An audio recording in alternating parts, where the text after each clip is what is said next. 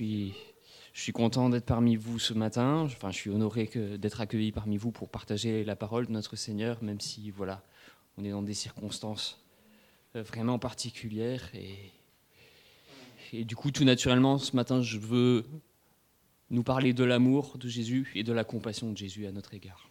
Je pense qu'on en a vraiment besoin. En fait, euh, enterrer son enfant, cela ne devrait pas être dans l'ordre, euh, dans l'ordre du possible. C'est quelque chose d'absolument euh, affreux. Et parfois, en fait, face à certaines situations de la vie, on ne peut pas comprendre, en fait. Face à certaines situations extrêmes de la vie, on est comme poussé à, aux limites de ce qu'on peut concevoir ou même imaginer. En fait, on est mis en face de l'insupportable. Et il y a une question qui monte naturellement de nos cœurs, qui est mais où est Dieu dans de telles circonstances?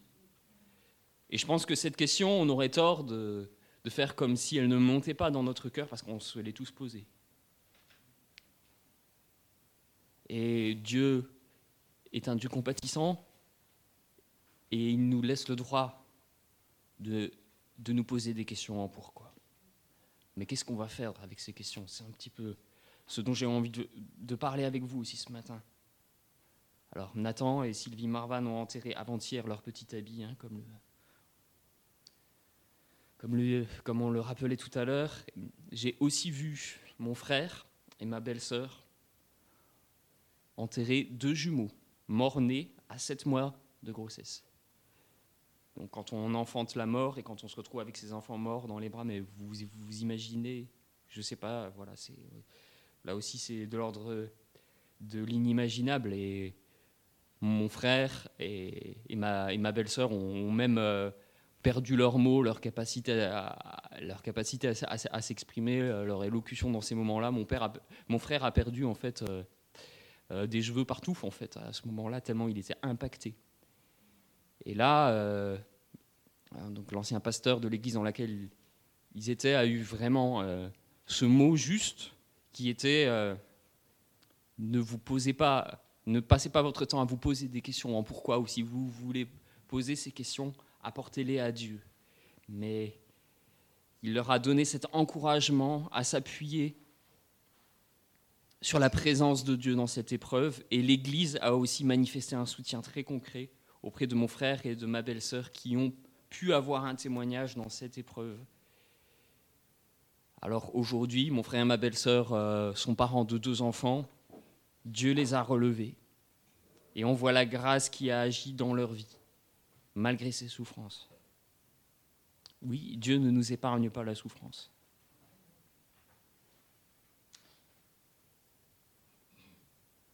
Alors dans ces situations, on ne peut pas s'empêcher de crier Pourquoi Seigneur? Et j'aimerais vraiment vous dire ceci ce matin. Dans la Bible, on voit un, nombre très important d'hommes de Dieu qui n'ont pas tué leur pourquoi, mais qui ont crié leur pourquoi devant Dieu. Vous lirez peut-être d'autres livres sacrés dans votre vie, comme, le Coran, et on ne voit pas euh, les pourquoi, on ne voit pas les cris d'incompréhension, les cris de souffrance des hommes, comme ils peuvent être retranscrits dans les psaumes, on a dans la Bible les cris de souffrance de Job, ceux du prophète Jérémie en fait. Job qui se lamente sur la souffrance, sur l'épreuve qui lui tombe dessus, la perte de ses enfants, le prophète Jérémie qui pleure sur Jérusalem, David et les psalmistes aussi, David qui a prononcé ces paroles, Mon Dieu, mon Dieu, pourquoi m'as-tu abandonné? Et finalement Jésus aussi a prononcé cette parole. Tous ces hommes de Dieu ont crié à Dieu leur pourquoi. Et alors quand nous sommes dans le désarroi, dans notre vie, nous avons ce trésor des psaumes et de ces prières des hommes de Dieu auxquels nous pouvons nous identifier. C'est vrai que quand on regarde parfois nos chants, on voit qu'il y a beaucoup, beaucoup de chants de louanges. Et je ne sais pas si vous savez, mais dans les psaumes, il doit presque y avoir la moitié des psaumes qui sont des psaumes de lamentation. Des psaumes qui expriment des pourquoi.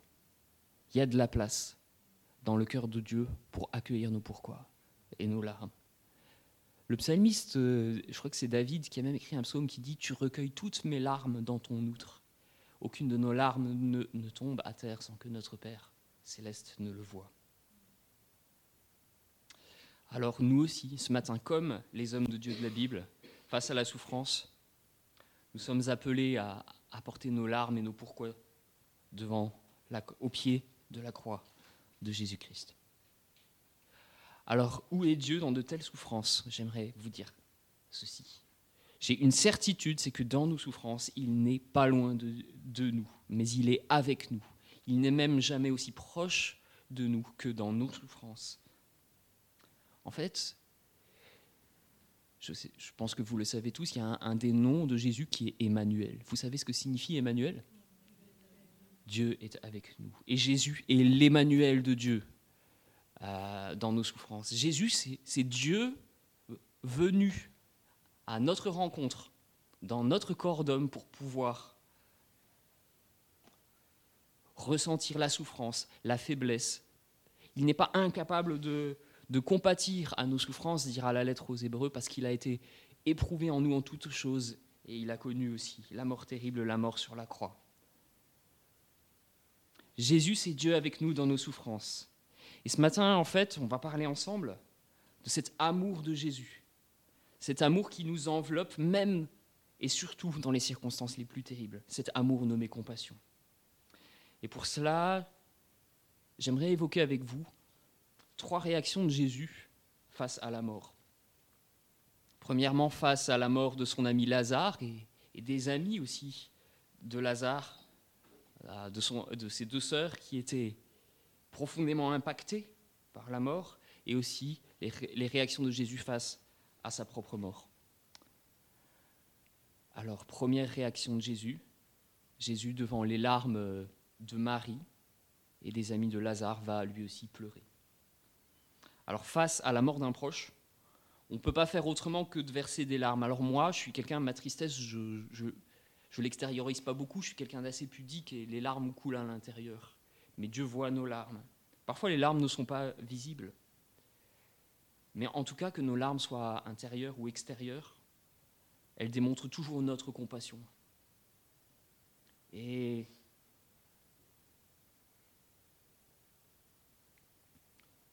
nous sommes aussi appelés, lorsque des frères et des sœurs autour de nous sont dans l'épreuve, à manifester la compassion de Jésus.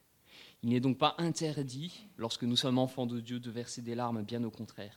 C'est même nécessaire de pouvoir verser nos larmes et, crier nos pourquoi à Dieu pour pouvoir vivre correctement le deuil et guérir après un deuil. Alors il y a, je ne sais pas si vous savez quel est le verset le plus court de la Bible, qui est peut-être aussi le plus intense. Jésus pleura. Jésus pleura. Et face au tombeau euh, de Lazare, en fait, Jésus a, eu deux paroles différentes vis-à-vis -vis des deux sœurs. À Marthe, il va dire Je suis la résurrection et la vie. Celui qui croit en moi vivra même s'il meurt. Mais face à la souffrance de Marie, Jésus ne va rien dire. Jésus va pleurer. Aucun mot, Jésus pleure. Et alors tous ceux qui sont autour de Jésus à ce moment-là disent, voyez comme il l'aimait. Jésus est connu des proches de Marthe et de Marie comme celui qui aimait. Il aimait Lazare, il aimait Marthe, il aimait Marie. Et si on remonte euh, plus haut hein, que ce verset, hein, si on relit l'ensemble du chapitre 11 de, de l'évangile de Jean, en fait, on peut lire ces choses. Jésus aime Marthe et sa sœur et Lazare. Une autre phrase encore qu'on trouve dans le début du chapitre 11, c'est euh, on voit Marthe et Marie qui envoient à Jésus ce message Maître, voici celui que tu aimes est malade. Celui que tu aimes, Jésus nous aime. Jésus, dans notre souffrance, n'est pas loin de nous, mais il compatit à nos souffrances et il nous aime. Donc Jésus n'est pas insensible à la souffrance de Marie, Et pourtant, en fait, Jésus savait qu'il allait ressusciter son frère Lazare. Et il n'est pas venu euh, cocorico devant Marie en disant Mais je vais le ressusciter, ton frère, t'inquiète pas. Non. Jésus pleure, mais non seulement il pleure, en plus, il est dit dans le texte qu'il frémit en son esprit. Et en fait, le, mot grec est très fort, il indique un bouleversement intérieur profond. C'est le même mot qui est employé. Euh, euh, dans, le texte grec de la guerre de Troie de Homère pour décrire en fait un cheval qui se cabre avant de se lancer sur un champ de bataille. Et donc on voit cette profonde indignation de Jésus devant le scandale de la mort. En fait, Jésus est bouleversé par la mort et par la souffrance de ses proches. Et pourquoi Jésus est-il bouleversé par la souffrance? De Marthe, de Marie Parce qu'il les aime. Donc, Jésus n'est pas insensible à la souffrance de Marthe et de Marie. Et laisse-moi te dire aussi à toi qui m'écoutes aujourd'hui, c'est que Jésus n'est pas insensible à notre souffrance et à ta souffrance et aussi à ta révolte devant la mort. Lui-même a été révolté et indigné par la mort. Son cœur est rempli d'amour et de compassion pour toi. C'est-à-dire que lorsqu'il te voit souffrir, il souffre avec toi.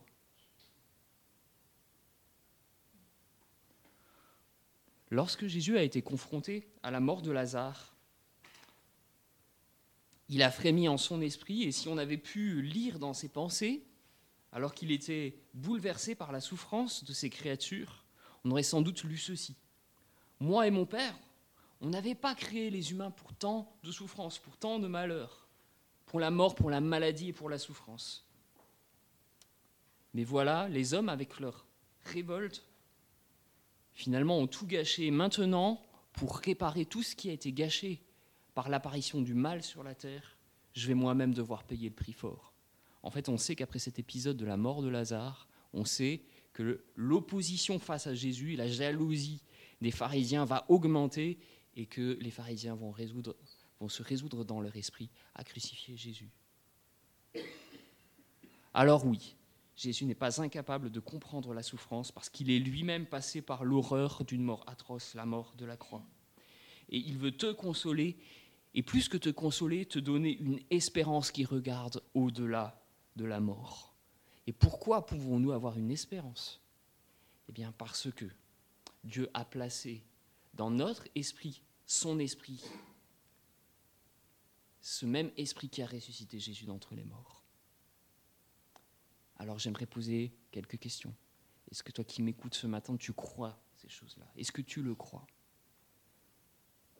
Est-ce que tu acceptes aussi, même dans, ta, dans tes révoltes, tes incompréhensions, tes pourquoi, de t'approcher de Dieu, de venir à lui pour lui déposer tes pourquoi et pour lui demander et recevoir la consolation qu'il veut t'apporter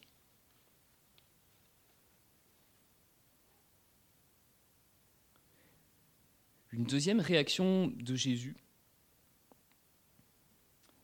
face à la souffrance. Jésus est maintenant sur la croix, euh, dans l'agonie d'une mort atroce, et, euh, et Jésus dit, Mon Dieu, mon Dieu, pourquoi m'as-tu abandonné? Est-ce que ça vous est déjà arrivé de vous sentir abandonné, trahi, rejeté Ou alors dans vos souffrances, quand la, souffrance et l'angoisse sont parfois tellement, tellement importantes euh, dans notre âme, en fait, on, on se sent seul dans sa souffrance. Et c'est vrai que c'est souvent ce qui nous arrive, en fait. Quand on est dans une souffrance, même si les autres peuvent avoir des gestes, des paroles de consolation, finalement, on se sent toujours seul avec sa souffrance parce qu'on ne peut pas pleinement ressentir et comprendre le poids de la souffrance qui se trouve dans le cœur de l'autre. Alors, ce sentiment d'abandon, on peut le ressentir devant la mort et devant la souffrance, mais aussi devant les attaques du diable. Et là, je me permets un peu de faire une digression, de m'éloigner de, de ma feuille, mais je n'ai pas pu m'empêcher, en fait, avec ce qui est arrivé, de me dire là, il y a une attaque du diable.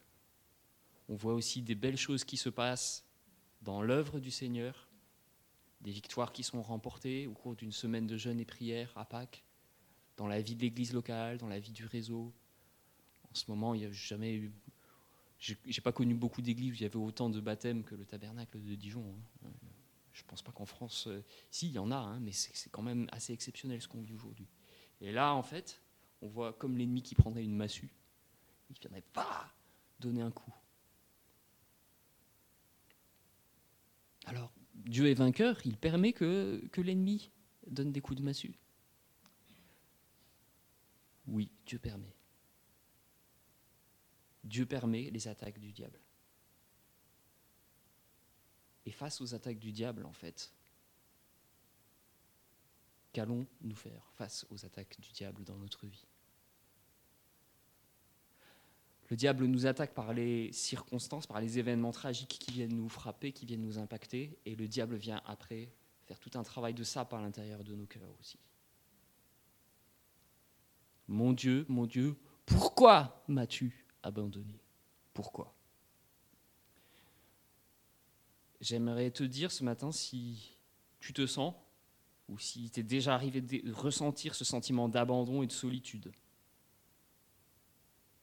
Jésus, lui, a vraiment été abandonné des hommes et du Père, et on va se souvenir un peu de Jésus. Alors que Jésus priait dans le jardin de douleur, le jardin de Gethsemane, avec ses disciples, en fait, et que son âme était à l'agonie, qu'il était dans cette lutte intérieure, en fait, Père, si tu pouvais éloigner de moi cette coupe, il est dit en fait qu'il a, il a prié à grands cris avec larmes dans la lettre aux Hébreux. En fait, ces grands cris et ces larmes, c'est dans le jardin de Gethsemane, alors que son âme était déchirée et qu'il savait le sort qu'il attendait. Alors il a demandé à ses disciples de prier un instant avec lui, mais les disciples se sont endormis. Premier abandon. Puis on sait ce qui se passe tout de suite après dans le jardin de Gethsemane, où les disciples se réunissaient souvent avec leur maître pour prier. On a Judas Iscariote qui, euh, qui vient trahir Jésus par un baiser. Et après cela, les douze prennent la fuite. Les douze sont effrayés. C'est ce qui devait arriver. Hein. Le berger a été frappé, les brebis du Seigneur, donc ces douze ont été dispersés. Et ils n'ont rien compris à ce qui est arrivé. Je pense qu'il devait y en avoir des pourquoi en fait dans le cœur des disciples, à qui Jésus avait dit Je vous donne ma paix. Je ne vous donne pas comme le monde donne. Mais les disciples n'ont pas compris. Et Pierre, le leader des disciples, a renié par trois fois Jésus en jurant. Mais ce qui est beau quand on lit le texte de Luc, et c'est le seul à nous rapporter ce détail, c'est que le regard de Jésus a croisé celui de Pierre. Mais qu'est-ce qui devait y avoir dans ce regard Est-ce que vous avez une idée de, ce qui pouvait se trouver dans ce regard de Jésus quand Jésus a croisé le regard de Pierre? Vous avez le droit de participer. Hein. de l'amour, oui, je pense. Quelqu'un d'autre, une idée? Qu'est-ce qu'il pouvait y avoir? De la compassion? Pas de jugement? Est-ce qu'il y avait de la tristesse à votre avis? Aussi, aussi. Je pense que effectivement, en fait, dans, le regard de Jésus, il devait y avoir beaucoup de douleur. Peut-être un peu de déception aussi, même s'il savait que Pierre allait le trahir. Mais il y avait surtout et avant tout beaucoup de compassion. Et j'aimerais juste vous lire, c'est... Euh, alors, ça serait quand même bien que je vous donne la référence. Donc c'est les versets 31 à 34 du chapitre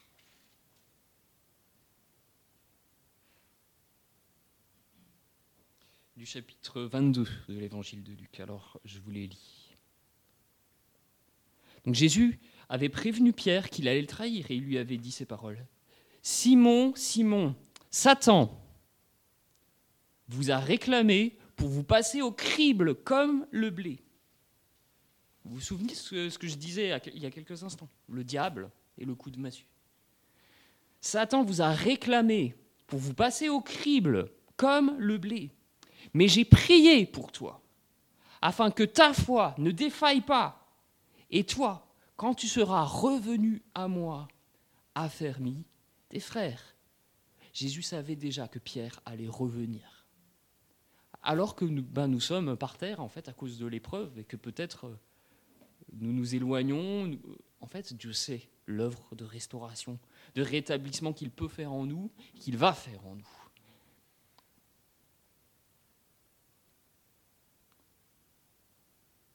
Dieu connaît nos défaillances et nos, et nos chutes de chaque jour. Et il n'est pas euh, déstabilisé par nos faiblesses. Mais il, y a une courte phrase qui se trouve dans un psaume qui me fait du bien à chaque fois que je le lis, c'est Notre Dieu nous prend en charge. Quand on ne sait plus se porter soi-même et qu'on et qu'on est par terre, c'est Dieu qui nous porte. Mais j'ai prié pour toi, afin que ta foi ne défaille pas, et toi, quand tu seras revenu à moi, affermis tes frères. Seigneur, lui dit Pierre, je suis prêt à aller avec toi en prison et à la mort.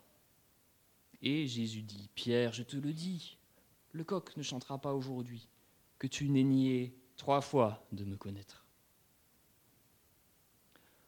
Pierre est revenu. Et Pierre est devenu le fondement de la première Église. Ce même Pierre qui, qui était totalement chamboulé par la mort du Seigneur à la Pâque, et aussi celui qui va prêcher à Pentecôte. Et ce même Pierre est celui qui, nous a laissé une lettre, hein, deux lettres même. Et dans sa première lettre, je, je lis 1 Pierre 5, versets 8 à 9. Soyez sobres, veillez. Votre adversaire, le diable, rôde comme un lion rugissant, cherchant qui dévorer. Résistez-lui, ferme en la foi, et sachant que les mêmes souffrances sont imposées à vos frères dans le monde. C'est intéressant, quand nous sommes frappés par l'épreuve et la souffrance, que nous développions aussi, nous qui sommes le peuple de Dieu, une théologie de la souffrance. Vous savez, les premiers chrétiens n'ont pas été épargnés en événements dramatiques et en événements tragiques. C'est au prix de leur foi qu'ils proclamaient la résurrection du Christ.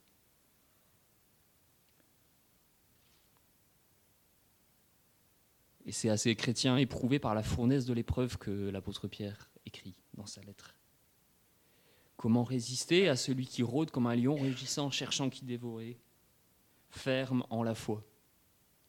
Résistez au diable et il fuira loin de vous. C'est notre foi ferme qui va nous permettre d'être victorieux sur les attaques du diable. Jésus a donc été abandonné, abandonné par les hommes, mais peut-être ce qu'il y a du pire, en fait, pour celui qui est le Fils éternel de Dieu, celui qui était dans une communion éternelle avec le Père, c'est d'être abandonné du Père. Il y a un cantique ancien euh, qui fait partie du répertoire protestant, vous le trouverez dans les ailes de la foi. Moi j'ai été biberonné à ces vieux cantiques. Abandonné du Père, c'est rédempteur adorable. Hein abandonné du Père, dans mon âme troublée, buvant la coupe amère pour ton iniquité, j'ai subi ta souffrance, j'ai porté ta langueur, contemple en assurance ton grand libérateur. Tous ces instants où on s'est senti abandonné, délaissé comme un objet, euh, comme un objet délaissé, esselé, abandonné, abandonné de tous, et où on ne comprenait plus notre vie, en fait, Dieu nous voyait et Dieu nous voit à chaque fois que nous nous sentons abandonnés.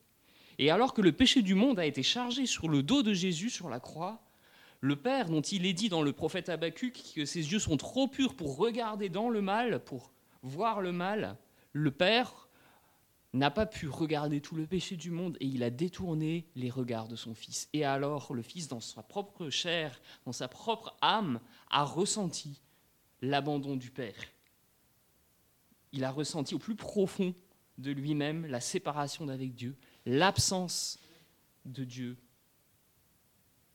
et la solitude. Jésus a été abandonné du Père pour que nous, nous puissions être recueillis et jouir de la présence de Dieu au milieu de notre souffrance. Alors face à l'épreuve dont on parle ce matin, on peut se demander, mais où est Dieu dans de telles souffrances? Et j'aimerais vous dire ceci. Moi, j'ai cette certitude et je sais aussi quelle est la vôtre. Et je prie pour qu'elle grandisse en vous. Jésus n'est pas loin de nous dans notre souffrance, mais il est avec nous. Jésus est l'Emmanuel de Dieu, celui qui est avec nous dans nos souffrances. Et sur la croix, Jésus a crié au Père, Eloi, Eloi, lama sabachthani. Vous savez ce que ça signifie? Mon Dieu, mon Dieu, pourquoi m'as-tu abandonné? Jésus nous a tellement aimés qu'il a préféré vivre l'agonie pour nous, de vivre l'abandon du Père pour nous, que de nous laisser seuls, abandonnés à notre misère et à notre péché. Alors aujourd'hui, lorsque Satan nous réclame pour nous passer au crible, comme le grain de blé, sache une chose, c'est que Jésus prie pour nous. Jésus prie pour toi. Jésus prie pour nous afin que nous soyons affermis et que notre foi ne défaille pas. Que notre foi ne défaille pas. Alors, est-ce que tu vois Jésus à la croix, crucifié pour tes péchés, vivant l'abandon du Père, buvant la coupe amère pour toi, afin que toi tu sois adopté? Est-ce que tu vois Jésus dans le ciel à la droite du Père où il siège aujourd'hui, en gloire, en train de prier pour toi, en train de prier pour nous, afin que notre foi ne défaille pas? Jésus te dit ce matin, j'ai subi ta souffrance, j'ai porté ta langueur, contemple en assurance ton grand libérateur. C'est lui qui prie pour nous afin que notre foi ne défaille pas. Donc, face à la souffrance de, son, de Marie, sœur de Lazare, euh, Jésus pleure. Au milieu de sa propre souffrance, Jésus exprime ses pourquoi devant Dieu. Et il nous appelle aussi à abandonner nos pourquoi. Et donc troisième réaction de Jésus en fait sur la croix hein, face à la mort, c'est la dernière parole de Jésus qui nous est rapportée aussi, là c'est une parole qui est rapportée seulement dans l'évangile de Luc. Père, je remets mon esprit entre tes mains. Quand on peut plus rien faire, quand on est en bas, en fait, parfois la seule chose qu'on peut faire, c'est s'abandonner entre les mains de Dieu. Et Jésus, alors qu'on le clouait sur la croix et qu'on se moquait de lui en disant Si tu es le Fils de Dieu, sauve-toi toi-même, Jésus ne s'est pas défendu. On sait qu'il était tout puissant, qu'il aurait pu. Euh, s'il avait utilisé sa puissance divine, il aurait pu descendre de la croix. Hein. Mais Jésus, à ce moment-là, a accepté de boire la coupe pour nous et il s'est abandonné entre les mains du Père. Et il a dit en expirant, une des dernières paroles qu'il a dites, hein, c'est Père, je remets mon esprit entre tes mains. Jésus a donc remis son esprit, sa vie entre les mains du Père. Et qu'a fait le Père après trois jours, euh, trois nuits dans le tombeau Eh bien, le Père l'a ressuscité par la puissance de l'Esprit Saint. Et nous aussi, nous sommes appelés à remettre nos vies, nos situations de vie et nos pourquoi entre les mains du Père. Car lui seul peut rendre la vie à tout ce qui dans nos vies a été paralysé et frappé par la mort. Je pense que si on pense à, notre frère et à notre sœur euh, Nathan et Sylvie et à toute la famille Marvan. Ils ont aussi besoin de cette puissance de résurrection, qu'elle agisse dans leur vie. On peut prier pour eux, pour que l'esprit de résurrection de Christ puisse œuvrer puissamment. Et c'est peut-être une œuvre lente, mais, mais c'est aussi une œuvre souveraine et puissante. Comme vous voyez un arbre qui parfois semble un peu rabougri par la chaleur et qui, s'enracine toujours plus profondément dans la terre. Je crois dans ce travail lent de la sève divine qui va rendre la vie. Mais Dieu peut faire ça pour chacun d'entre nous. Il est celui qui nous console et il est celui qui, dans nos vies, peut rendre la vie à tout ce qui a été paralysé et frappé par la mort. Par contre, si nous n'abandonnons pas nos vies et nos pourquoi entre les mains de Dieu, il y a un risque pour nous. Quel est ce risque? Toutes les questions en pourquoi, si elles ne sont pas apportées à Dieu, peuvent nous amener sur le terrain de jeu du diable. Et sur son terrain à lui, nous ne sommes pas les vainqueurs. C'est un terrain glissant. Si nous rentrons dans une conversation avec le diable, Celui-ci est suffisamment rusé à ce petit jeu-là pour avoir le dernier mot et venir polluer nos raisonnements. Donc nos pourquoi, c'est au pied de la croix de Jésus-Christ que nous sommes appelés à les apporter, c'est au pied de la croix de Jésus-Christ que tu es appelé à les apporter ce matin. Mais si nous remettons nos vies et nos pourquoi entre les mains du Père, alors notre Père, par son Saint-Esprit, qui a ressuscité Jésus d'entre les morts, viendra déverser en nous tout ce dont nous avons besoin dans nos afflictions, dans notre douleur. Il nous donnera la paix, l'amour et la force. Cette paix, cet amour et cette force qui ne dépendent pas des circonstances, aussi sombres soient-elles. Et Jésus a dit ces paroles à ses disciples. Je vous laisse la paix. Je vous donne ma paix. Moi, je ne vous donne pas comme le monde donne. Que votre cœur ne se trouble pas et ne s'alarme pas. La paix que le monde donne, c'est quoi cette paix? C'est quoi la paix selon ce monde?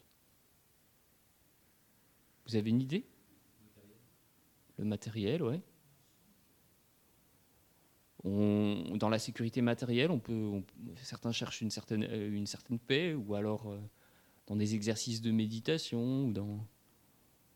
Mais c'est quoi la paix selon ce monde? On recherche l'absence de problèmes. Ou alors, ce qu'on va rechercher, c'est cette fausse paix intérieure que, parfois on recherche, c'est juste essayer de faire comme si les problèmes n'existaient pas ou d'évacuer nos émotions négatives. C'est pas ce que les hommes de la Bible ont fait. Hein. Ils ont crié à Dieu leur pourquoi? Pour pouvoir vivre leur deuil et être relevés par Dieu. Ils sont venus dans la présence de Dieu pour que ce soit la présence de Dieu, leur paix. Jésus-Christ est notre paix. Alors, quelques questions. Est-ce que ce matin, est-ce que ce matin tu es prêt Est-ce que ce matin nous sommes prêts à abandonner nos pourquoi entre les mains du Père? Une autre question. Est-ce que tu crois, est-ce que nous croyons que Dieu peut rendre la vie à ce qui dans nos vies a été frappé par la mort? Et est-ce que la résurrection de Jésus nourrit notre espérance? Vous savez quel est le mot d'ordre de la vision du tabernacle Dijon euh, au cours de cette année? Christ en nous. Et cette idée de Christ en nous, oui, Dieu habite en, Jésus habite en nous par son Saint-Esprit. Et c'est aussi une citation de l'apôtre Paul qui dit Christ en nous. Vous connaissez? Christ en nous, l'espérance de la gloire. L'espérance de la gloire. La gloire de Dieu, on la reçoit déjà un peu sur cette terre, mais c'est aussi, aussi et surtout cette gloire à venir. Donc voilà la parole de Paul qui sert de mot d'ordre pour l'église du tabernacle Dijon cette année. Mais quel est l'objet de l'espérance dont parle Paul et qui se trouve en Christ. C'est quoi l'objet de notre espérance? C'est quoi l'objet de, de ton espérance ce matin? Quelqu'un aimerait dire? C'est quoi ton espérance? Je vous écoute.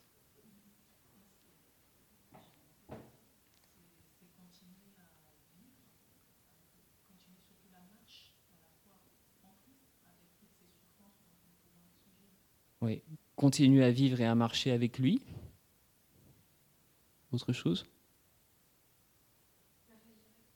La résurrection d'entre les morts, oui. Autre chose?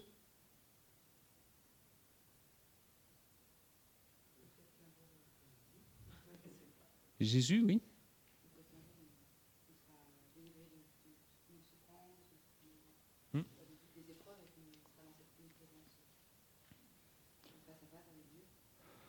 Je vous invite vraiment à... Oui, toutes ces, choses sont, justes et je pense qu'on pourrait parler euh, plus d'une matinée, on pourrait prêcher peut-être toute une année sur l'objet de notre foi et sur, l'espérance chrétienne. Pas, euh, Pierre parle d'une espérance vivante parce que c'est une espérance qui vit en nous et qui nous aide à supporter les souffrances du moment présent. Il parle aussi du poids de gloire à venir et, de la récompense qu'on recevra un jour.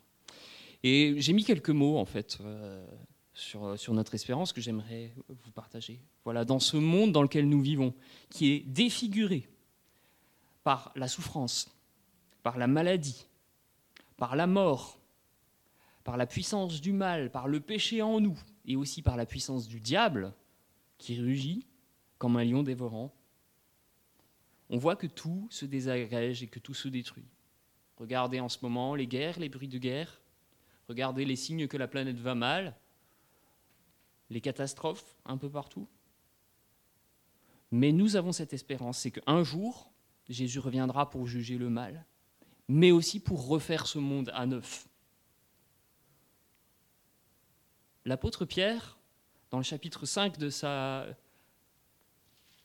voilà, de sa, première... Euh, non, c'est dans, dans la deuxième épître de Pierre, au chapitre 3, pardon, va nous parler des nouveaux cieux et de la nouvelle terre dans lesquels la justice habitera. Donc un jour, Jésus reviendra pour refaire ce monde à neuf. Et alors, comme le dit l'Apocalypse, il viendra essuyer toutes larmes de nos yeux. Mais non seulement Dieu va refaire euh, ce monde qui se vieillit comme un, comme un vêtement miteux, comme un vêtement pourri, à neuf en fait, en plus il va refaire en fait notre propre corps à. Nous ne vivrons plus dans ces corps qui sont soumis à la souffrance, à la maladie et à la mort et à la puissance du péché. Nous ne serons plus souillés par le mal, mais nous revêtirons un corps incorruptible et glorieux. Est-ce que tu crois dans ces choses? Nous avons reçu un acompte de la gloire à venir. Toutes ces choses-là, c'est en espérance que nous pouvons les regarder. Mais quel est cet acompte que nous avons reçu Ce cadeau de bienvenue dans la vie avec Dieu? C'est le Saint-Esprit qui habite en nous, cet esprit qui a ressuscité Christ d'entre les morts. Nous avons donc reçu un acompte de cette gloire à venir. Et l'objet de notre espérance est certaine parce que Dieu n'est pas un homme pour mentir. Alors, une question encore pour vous euh, ce matin. Est-ce que vous nourrissez? Est-ce que nous nourrissons? Est-ce que tu nourris? L'espérance de la gloire à venir Je vais maintenant conclure. Donc, dans la souffrance, souvenons-nous que Dieu a promis qu'il ne nous abandonnerait pas. Et Dieu a dit par la bouche du prophète Ésaïe à son peuple Israël. Je lis Ésaïe 49, versets 14 à 16. Mon peuple disait, L'Éternel m'a abandonné, le Seigneur m'a oublié. Une femme oublie-t-elle l'enfant qu'elle allait N'a-t-elle pas compassion du fils qui est sorti de son ventre? Même si elle l'oubliait, moi, je ne t'oublierai jamais. Vois, je t'ai gravé sur mes mains non seulement Dieu le Père nous a gravé sur ses mains, mais en plus Jésus le Fils lui-même nous a aussi gravé sur le cœur. Et dans l'Ancien Testament, on avait un personnage important euh, pour la vie du peuple qui était le souverain sacrificateur. Et à chaque fois qu'il s'approchait devant le trône de Dieu, euh, donc devant l'arche de l'Alliance, pour pouvoir prier euh, pour le pardon des fautes du peuple et pour pouvoir prier en faveur du peuple de Dieu, il portait devant Dieu le souvenir du peuple. Il portait le pectoral du souvenir sur lequel se trouvaient douze pierres incrustées qui représentaient les douze tribus d'Israël. Et aujourd'hui, de la même façon, Jésus, qui est notre grand prêtre, a notre nom qui est inscrit sur son cœur. Et il prie en notre faveur auprès de notre Père céleste. Jésus est celui qui a dit, Je suis avec vous tous les jours jusqu'à la fin du monde. Et au milieu de notre souffrance, Dieu ne nous promet pas une vie sans difficulté, mais Jésus veut nous consoler et Jésus vient nous offrir, Jésus vient, veut, offrir le cadeau de sa présence. Et il est celui qui est pleinement présent, il est le pleinement présent, il est celui qui est pleinement présent au milieu de nous et pour nous. C'est lui qui guérit nos cœurs et nos vies brisées et c'est lui qui peut rendre nos vies fécondes et pleines de bons fruits pour lui et pour les autres êtres humains. Jésus nous a jamais promis en fait une vie sans souffrance, mais ce que Jésus veut faire avec notre souffrance, c'est venir la remplir de sa présence, de sa présence qui console. Jésus est celui qui vient nous rejoindre dans nos souffrances. Il est capable de nous comprendre, car il a vécu dans un corps semblable au nôtre. Il a lui-même été soumis à la faiblesse et à l'épreuve terrible de la croix. Alors quand on lit l'histoire de Joseph, alors que le père de Joseph, Jacob, décède, les frères de Joseph commencent à s'inquiéter pour leur vie, se dire Joseph va chercher à se venger, il va venir nous tuer. Et alors, avec larmes, Joseph doit leur dire, mais comment pourrais-je vous faire cela? Le mal que vous aviez décidé de me faire, Dieu l'a changé en bien. Dieu peut changer en bien, même le mal, même les épreuves les plus terribles. Et c'est ce que je veux proclamer par rapport à cette situation que nous traversons euh, dans notre réseau d'église. Et par rapport à ça, j'aimerais vous donner un petit témoignage personnel. Je vous ai parlé de ce qui arrivait à mon frère et à ma belle-sœur. Et le jour, en fait, où, j'étais là à la cérémonie d'adieu aux deux jumeaux, il y avait une euh, jeune fille qui était en train de jouer du violon. Qui m'a remarqué. À l'époque, je l'avais peut-être pas remarqué de la même manière, mais ça a été le point de départ. Et après, mon frère et ma belle-sœur ont, jeûné et prié pour nous, parce qu'il disait ça pourrait matcher entre ce grand rêveur d'Aurélien et, euh, Katia, sensible, la violoniste. Et voilà. Voyez, maintenant, aujourd'hui, nous sommes ensemble parmi vous. Donc Dieu peut changer le mal en bien. Et Jésus est celui qui a, de façon ultime, euh, changé le mal en bien. Le péché de l'humanité qui était sur son épaule, en fait, Dieu a changé le péché de l'humanité en bien, en fait. Pourquoi? Parce que, à cause de cette, il y a cette puissance du péché qui a défiguré le monde. Mais Dieu manifeste sa gloire dans ce que la puissance du péché permet à Dieu de manifester la grandeur de son pardon, la grandeur de son amour et la grandeur de sa compassion. S'il n'y avait pas eu le péché du monde, nous ne serions pas euh, réunis ensemble pour pouvoir célébrer la gloire de sa grâce. Et lorsque nous louons Dieu et que nous lui exprimons notre confiance malgré les souffrances, alors que nous commençons à le louer, eh bien, il y a une part de ce trop grand amour de Père en fait, qui est dans le cœur de Dieu qui vient se déverser sur nous. Alors, même au milieu de la souffrance, même s'il nous en coûte d'offrir nos louanges, bénissons le nom du Seigneur. Et j'aimerais qu'on chante un chant ensemble. Alors Katia va peut-être pouvoir reprendre le violon et si on, va juste rappeler aussi Stéphanie pour qu'elle nous accompagne dans un beau chant. Est-ce que vous connaissez ce chant de Paul Baloche, cet amour qui peut libérer, cet amour qui nous appelle par notre nom? On va chanter ce chant. Merci Aurélien, merci beaucoup. Pendant que Anne va relayer Stéphanie pour qu'elle revienne à nos côtés.